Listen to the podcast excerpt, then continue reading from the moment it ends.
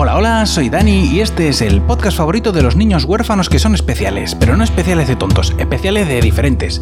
Arranca escenas eliminadas.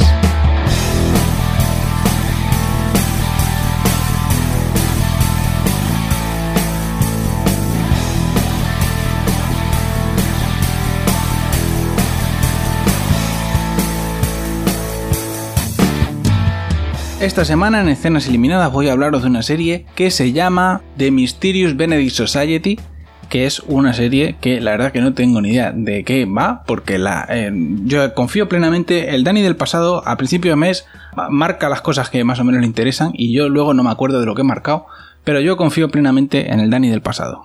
Y si yo marqué esta serie, pues por algo sería. Así que vamos a ver de qué va esta serie. El capítulo comienza con un tío un tanto sospechoso un tío rarito que habla con voz melosa sobre niños. Esto a mí me parece que este señor es como para ponerlo en la lista de vigilancia de la Guardia Civil. Bueno, el caso es que este individuo pues nos está hablando de unos niños que tienen como una habilidad especial que se ha inventado él de bueno, no, es que no sé muy bien qué me quiere decir. O sea, hace una intro diciendo que son truth loving, amantes de la verdad, como si eso fuera un poder o algo, y que, bueno, pues que estos niños, ¿no? Le van a ayudar a acabar con una cosa muy mala que está pasando, que le llaman la emergencia. Nosotros nos trasladamos a un orfanato donde hay un niño que me recuerda sospechosamente a Dewey, el de, el de Malcolm in the Middle. Pero no es Dewey, es otro, bueno, un sucedáneo de Dewey. Y este niño, pues, eh, es listísimo, ¿no? Porque lee libros. Eso indica que es muy listo. Los demás niños del orfanato, por supuesto, se meten con él porque lee libros. Y entonces viene una señorita que entiendo que es una especie como de profesora o no sé, alguien que trabaja allí en el orfanato. Y que, bueno, pues le da, le da clases en un idioma que no sé cuál es, que se llama tamil, que no tengo ni idea, es la primera vez en mi vida que escucho hablar de ese idioma. No sé si es inventado por la serie o qué. Y nada, pues le, el niño le está diciendo que, madre mía, que el periódico, que no hay nada más que malas noticias, que, que lo único de, lo que se habla es de la emergencia y que, bueno, pues que muy mal, que es muy pesimista todo. Y entonces ella le enseña en el periódico un anuncio que dice que en una escuela buenísima van a dar una beca a un niño listísimo y raro como él para, bueno, pues una beca completa para que pueda estudiar. Y entonces la mujer esta pues le dice, mira Dewey, tienes que presentarte a esto porque eres un niño muy raro que lees muchos libros y tú no pegas aquí en el orfanato con los demás niños pobres. Tienes que irte eh, a hacer la prueba de esto para que te cojan, te den la beca y puedas ir a esta academia buenísima y terminar siendo alguien de provecho, no como tus compañeros que van a terminar siendo probablemente delincuentes. Y a Dewey, pues en principio, pues le parece todo bien, ¿no? Porque porque bueno, pues esta academia pues le llama mucho la atención y todas las cosas de, aprender y eso, pues un niño que le gustan esas cosas, ¿no? Es, eh, bueno, es rarito. Total, que dicho y hecho, a la mañana siguiente esta mujer lleva a Dewey al sitio para hacer la prueba, para ver si dan la beca o no, y Dewey, que se ha vestido a oscuras, para no despertar a los compañeros del orfanato, lleva un calcetín de cada color. Bueno, no pasa nada, todo el mundo le ha pasado algo esto. Y bueno, pues están allí en la cola para hacer la prueba y a Dewey le entran las dudas, ¿no? Dice, ay, madre mía, que no voy a ser capaz, que me, casi mejor que nos volvamos al orfanato y hacemos como que, como que esta escena nunca ocurrió. Y la mujer que lo ha traído, pues le dice, mira, Dewey, tú eres el niño más raro de todos los que están en esta cola y te mereces esa beca porque eres el más raro de todos. Así que vas a entrar y lo vas a hacer fenomenal. Total, que el único que pasa el examen es eh, Dewey, porque el examen es un poco extraño, hacen unas preguntas como subjetivas que no tienen una respuesta correcta y el único que pasa el examen es Dewey.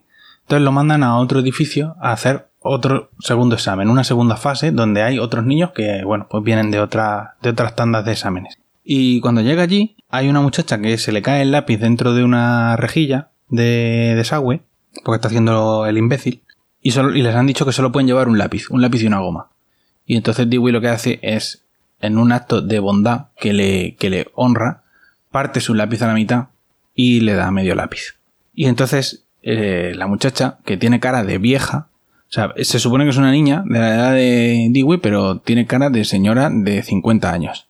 Le dice, mira, yo sé las preguntas, las preguntas que nos van a hacer y me sé todas las respuestas. Así que ponte detrás mía y yo te dejo copiar. Y Dewey le dice, no, no, si no me hace falta copiar, si soy el protagonista de la serie voy a sacar mejor nota que tú. Así que nada, se van los dos para adentro a hacer el examen. Llega la hora del segundo examen y, bueno, pues eh, Dewey le saca punta al lápiz, literalmente, no metafóricamente, empieza el examen, un examen súper extraño, con unas preguntas súper extrañas, para ser unos niños, pues les pregunta unas cosas de historia súper oscuras que la mayoría de los adultos, por supuesto, no sabrían. Y nada, la, chica con cara de vieja termina el examen en cuestión de dos minutos porque lleva una chuleta. Y, y se la intenta pasar a Dewey, pero Dewey la tira. Porque es muy honesto, es un tío, encima es raro, es honesto.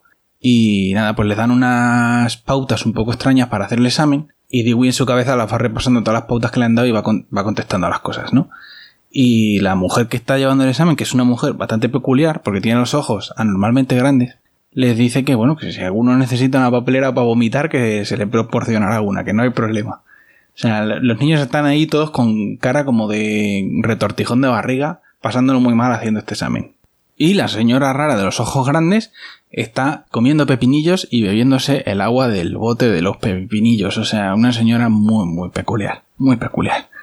Total, que Dewey se da cuenta de que estas preguntas súper extrañas, súper complicadas, súper difíciles, unas preguntas contienen la respuesta de otras de las preguntas, ¿vale? Y así se puede rellenar el, test.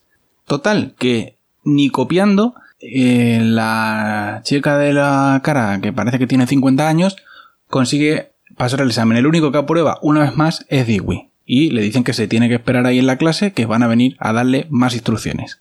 Bueno, mientras espera, Dewey le dice a la señora de los ojos gigantes que si le pueden dar algo de comer, que lleva ya mucho rato y que tiene hambre.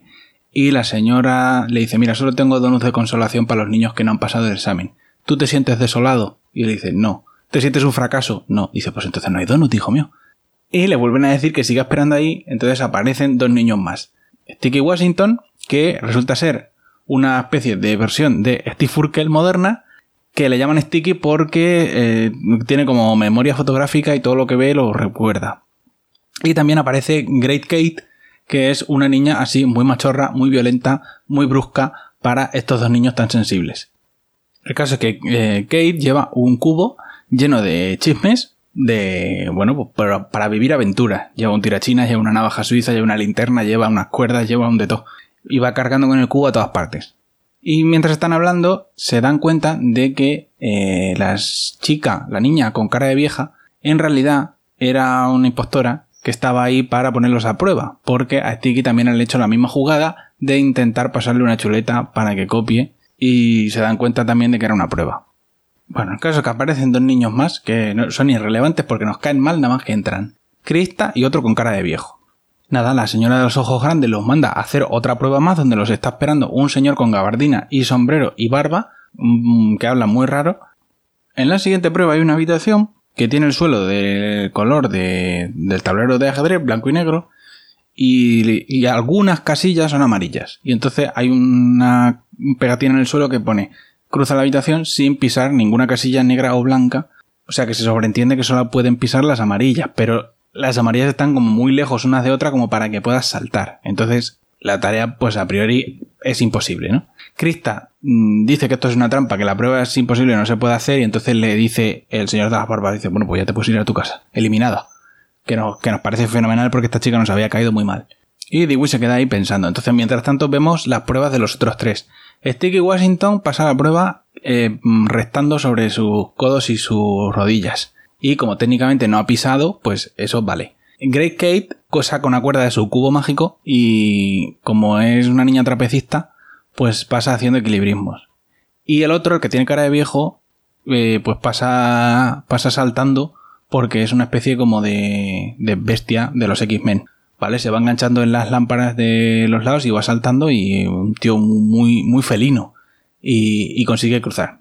Y por último, Dewey se da cuenta de que el mensaje dice que no pongas los pies en ningún cuadrado, pero se da cuenta de que las casillas no son cuadradas, son un pelín rectangulares. Y entonces pasa andando tranquilamente. Y eso, pues vale también.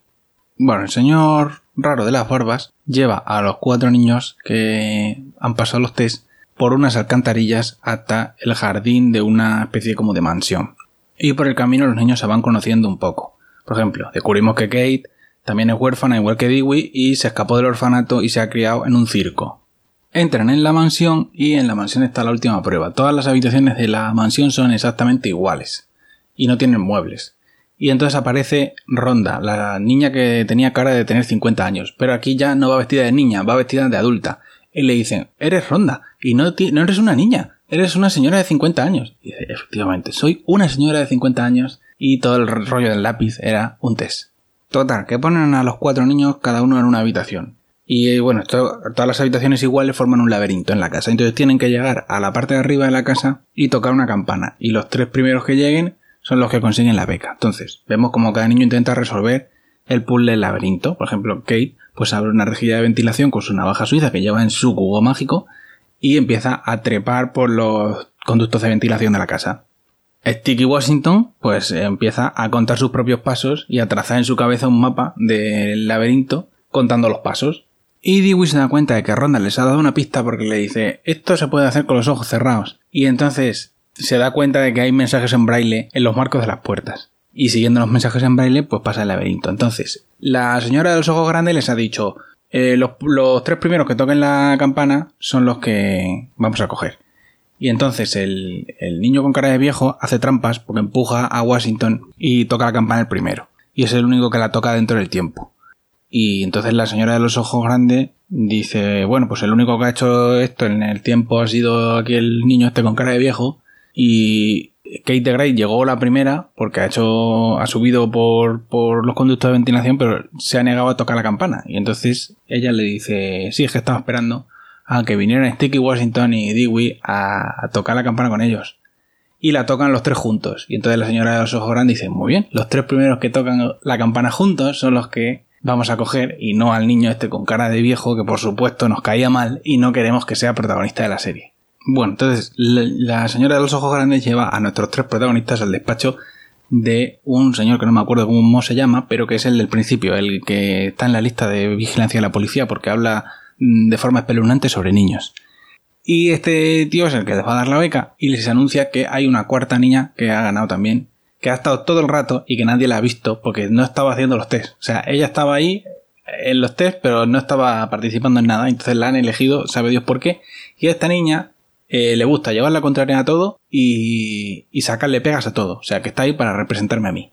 Bueno, pues el, el señor este espeluznante les dice que todo ha sido una mentira, que hemos sido engañados y que no hay ninguna beca.